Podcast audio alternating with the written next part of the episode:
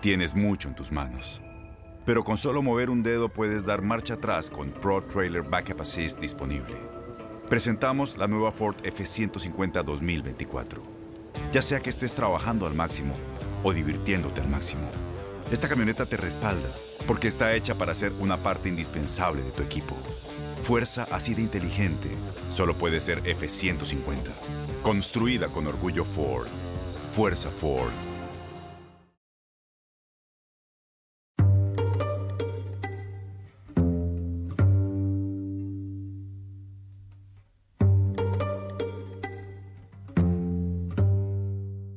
Bienvenidos a Mejor Vete, Cristina, un podcast de Univisión Noticias.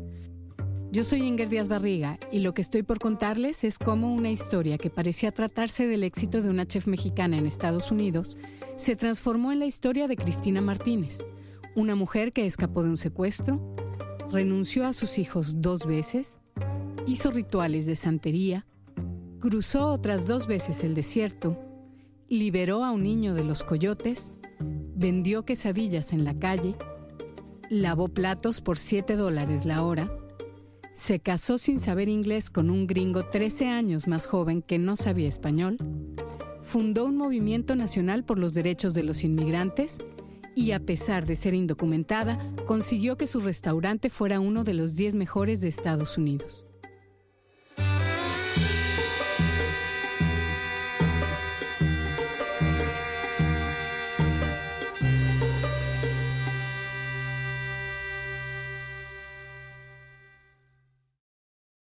Habíamos dejado a Cristina cuando su papá empezó a acosarla. Tenía 16 años y aunque decidió callar en ese momento, no estaba dispuesta a seguir viviendo en su casa, así que le pareció muy bien que un amigo de la familia le quisiera presentar a un prospecto de novio. Un amigo de mi papá me comentaba que había un muchacho vecino cerca que era muy trabajador, muy noble hombre, y me dijo, pues se llama Isaías, dice, yo trabajo con ese señor, con su papá de Isaías, y este, me gustaría que te casaras con él. O sea, el señor fue como, dice, haría bonita pareja. Entonces yo vi un día...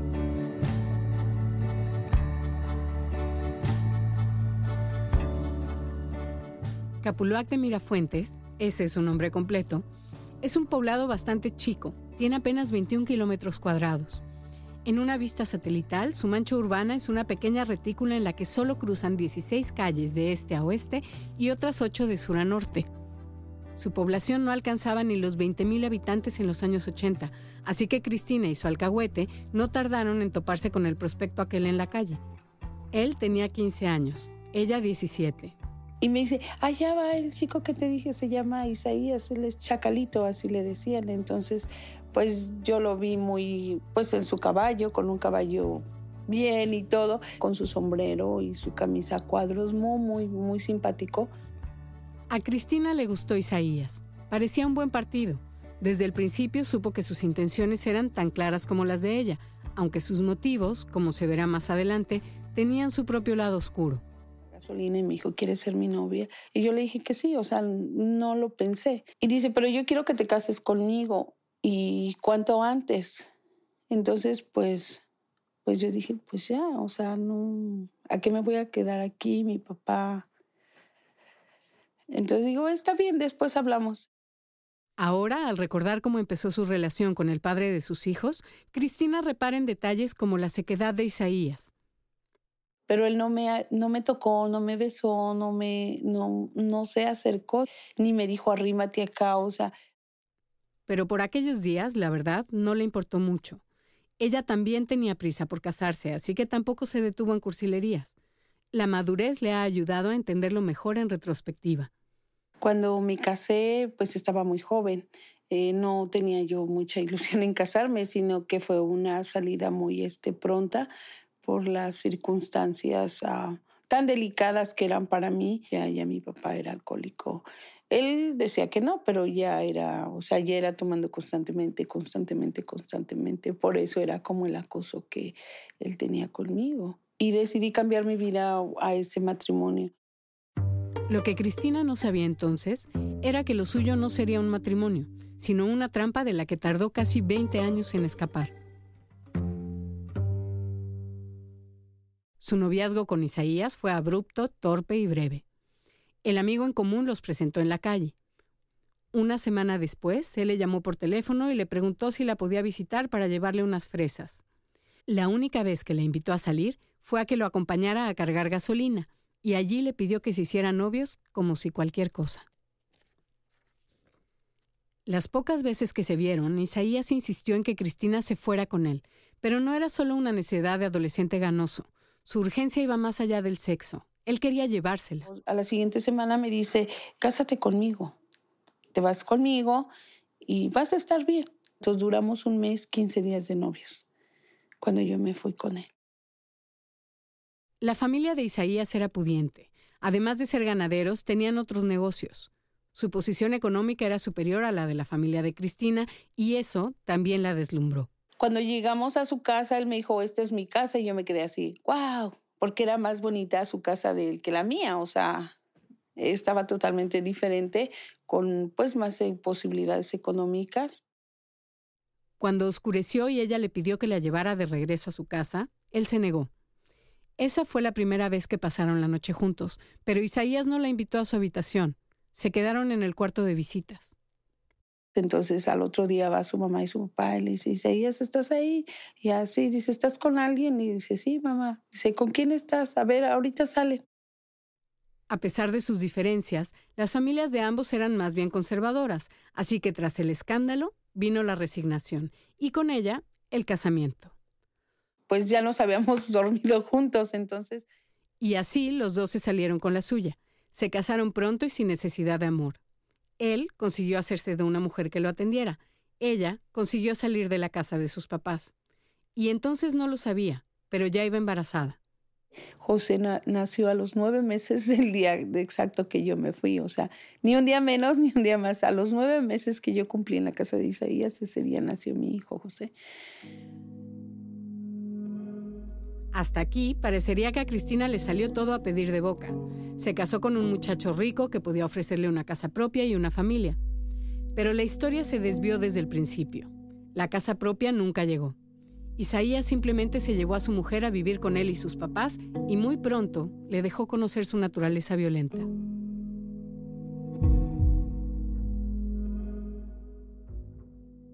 Eh, a los 15 días de que me casé, de que me fui con él, eh, se pierde su ID. Yo le dije, ¿tú tenías tu ID? Y me dice, este, no. Y ya fue cuando me empezó a insultar, eres una pendeja, no sirves para nada, este, mis cosas me las tienes que cuidar.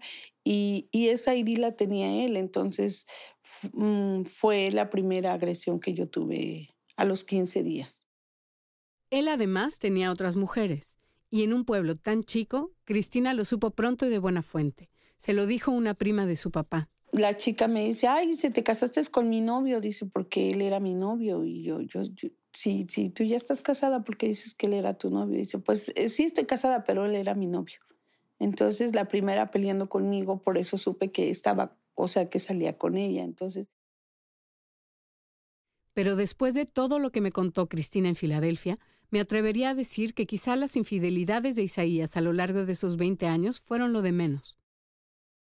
Además de la ausencia de cariño y no se diga de respeto, la familia política la tenía trabajando de tiempo completo en los negocios, un restaurante que abría los fines de semana en la Ciudad de México y la compra y venta de ganado. Aunque Cristina nunca recibió un sueldo, Isaías le delegaba toda la responsabilidad. Él trabajaba, pero pues, pues como, como patrón, o sea, trabajaba hacia sus, sus, sus negocios, pero finalmente la que, la que llevaba el dinero y la que llevaba la rienda del negocio era yo. Doña Rosalba, su suegra, se encargó de quitarle del camino a los niños para educarlos según las necesidades y prioridades de la familia. No me, deja, no me dejaron ser la mamá o que ponle el babero al niño, no, sino que decía, tráeme el babero. Eh, dame la mamila del bebé. O sea, que yo alistaba todo, pero no me dejaban, este, o sea, nada, nada, nada, nada, nada. Y le decía yo, que se quede niño conmigo, Carla. No, no, no, déjalos a nosotros, este, vamos a ir a, a algún lado y me lo llevo.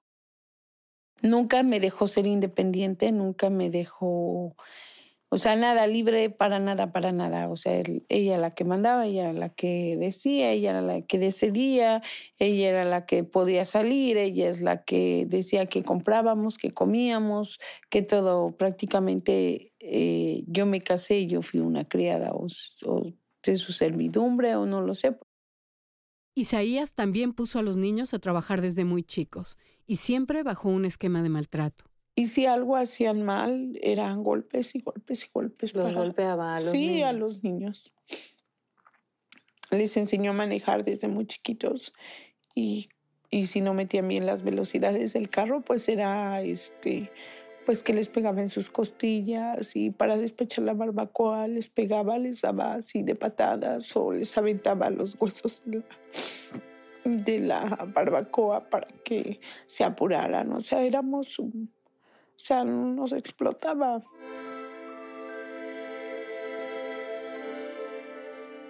Eh, José, desde a la edad de ocho años, ya sacaba la barbacoa. A, sus 12 años, mi hijo manejaba una camioneta de cinco toneladas y nos íbamos a vender y Isaías era durmiendo. Y su mamá no le decía nada.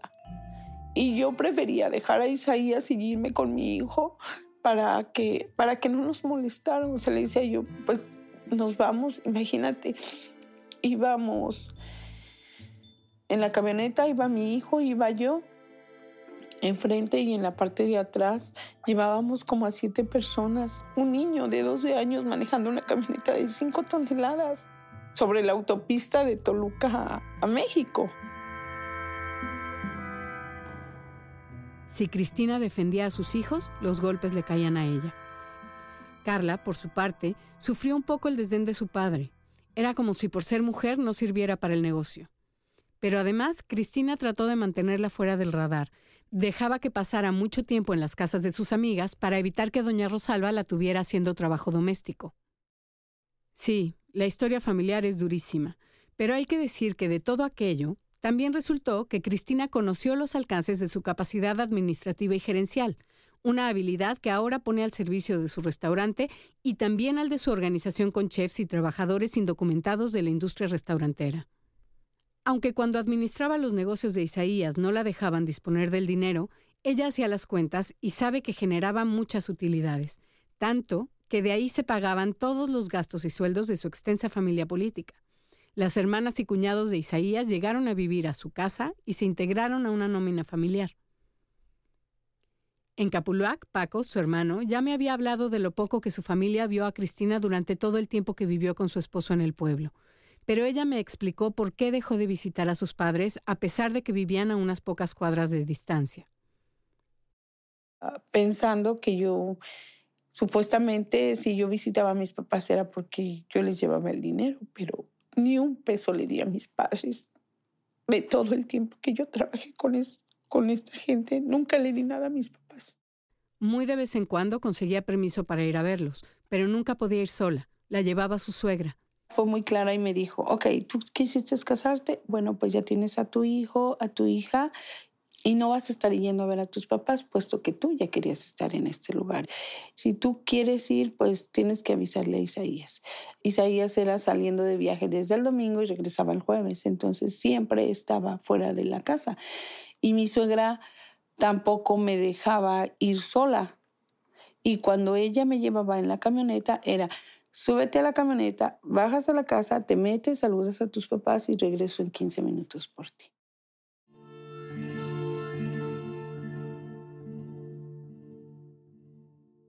Conforme pasaron los años, la cosa se fue poniendo peor. Los recuerdos que le quedan la hacen sentir que no pudo estar con sus hijos, ser madre, preocuparse por ellos, darles su amor. Visto a la distancia es clarísimo. Cristina vivía secuestrada y explotada por su propia familia política. Para cuando Cristina cayó en cuenta, su hijo mayor ya tenía 15 años, había dejado la escuela, se dedicaba por completo al transporte de ganado y tenía una novia a la que ya había embarazado. Fue hasta entonces que ella empezó a plantearse la posibilidad de escapar, pero todavía se tardó tres años más en reunir valor y fuerzas. Cuando le pregunté a Cristina cuál había sido la gota que derramó el vaso, me contó uno de sus peores recuerdos. Ya al final de su relación, Isaías la había amenazado de muerte varias veces, y una mañana helada se la llevó en la camioneta. Le pidió que lo acompañara al banco a pedir un préstamo para el negocio. Y cuando regresamos del banco, él se, está, se, se va para cerca del panteón en San Pedro, se llama el pueblo, y empieza a tomar y empieza a golpearme en la camioneta. Después él me quita toda la ropa y estaba haciendo mucho frío, mucho frío. Él me quita la ropa y me dice que camine yo sobre la milpa, sin ropa, desnuda. Y, pues estaba con la pistola, entonces, pero era un lugar solo. Y él me dijo, este, aquí te vas a quedar hasta que te mueras. La milpa es como se llama en México a los sembradíos de maíz. Es común que las carreteras que comunican la zona del Estado de México donde está Capuluac estén rodeadas de solitarias y extensísimas milpas. Cristina todavía no tiene claro si Isaías se arrepintió o si solamente le estaba torturando, pero después de un rato largo le aventó su ropa para que se vistiera y la llevó de regreso a su casa.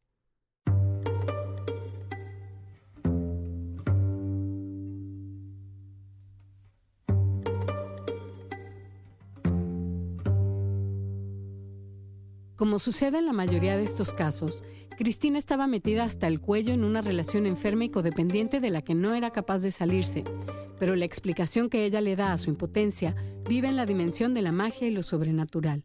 Pero hay algo muy extraño que fue que nunca les, o sea, nunca pude hablar, nunca les pude decir nada. Era como si tuviera yo algo en mi boca que no podía decir nada. O sea, era como un encanto, como como que estaba ya más allá de lo normal, ¿me entiendes?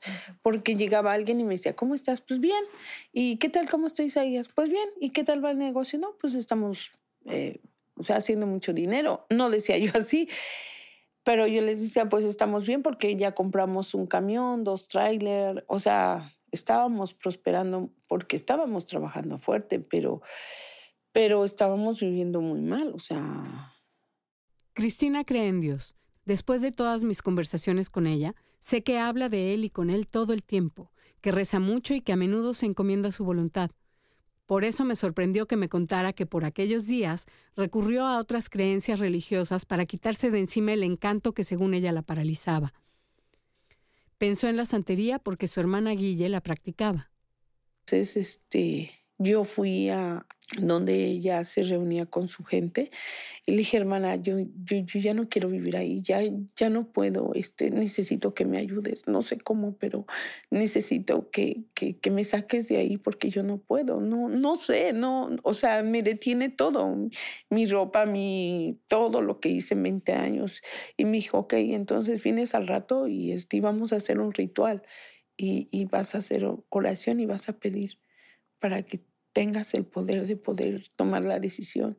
Dice, porque mira, si tú no te sales de esa casa, vas a quedar paralítica o diabética o vas a estar postrada en una cama y no vas a poderte mover y ya no vamos a poder hacer nada por ti.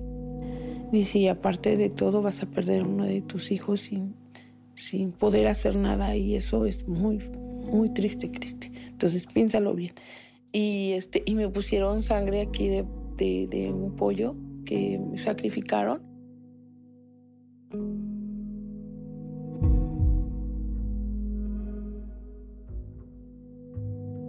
La verdad, no fui capaz de disimular del todo la impresión que me causó esta confesión de Cristina, y ella lo debe haber notado porque enseguida me explicó por qué lo estaba contando. Cuando hicimos el ritual, el hombre me dijo, nunca vayas a negar esto que hicimos. Si te preguntan que si tuviste una relación con una, una, una petición santera, este, tú no tienes que negarla porque eso va a cambiar todo. Entonces tú tienes que decir que sí. Y yo, wow, ok, o sea... Cristina cree hasta la fecha que ese ritual le dio la fuerza que necesitaba para salir de la casa de Isaías. Pero además hubo otra cosa. Y luego las palabras que me dijo mi hija, fue como que empujaron para yo salir porque no podía, no podía. Créeme que yo quería salirme con mis hijos, llevármelos de la manita y, y caminar donde fuera, pero no podía. Yo no sé nada sobre la efectividad de la santería y poco puedo decir al respecto. Pero cuando Cristina me contó cuáles habían sido esas palabras que Carla le dijo cuando apenas tenía 11 años, me pareció que quizá fue el sufrimiento de su propia hija el que consiguió sacudir su voluntad. Carla me dijo, mira mamá, eh, si tú quieres vivir así, yo no. Si tú quieres seguir aguantando a mi papá, yo un día me voy a matar.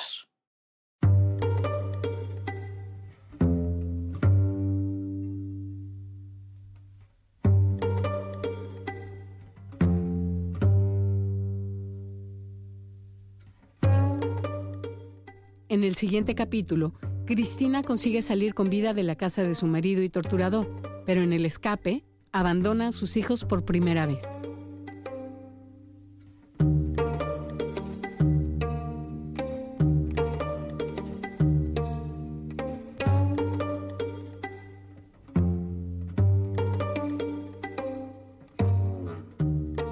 Mejor vete, Cristina, es un podcast de Univisión Noticias. Yo soy Inger Díaz Barriga y lo que relato es una historia investigada, escrita y editada por mí. Delia Rodríguez es la productora ejecutiva y la edición general estuvo a cargo de Sofía Ruiz de Velasco. La ambientación es un trabajo de María Sánchez Díez y José Luis Osuna compuso dos temas originales para esta historia. La mezcla es de Carlos Hurtado. Gracias a Cristina Martínez y a Benjamin Miller en Filadelfia, a la familia Martínez, en especial a Carla, José y Paco en Capuluac, México, y a Carlos Cortés en las cabinas de Univisión en Miami.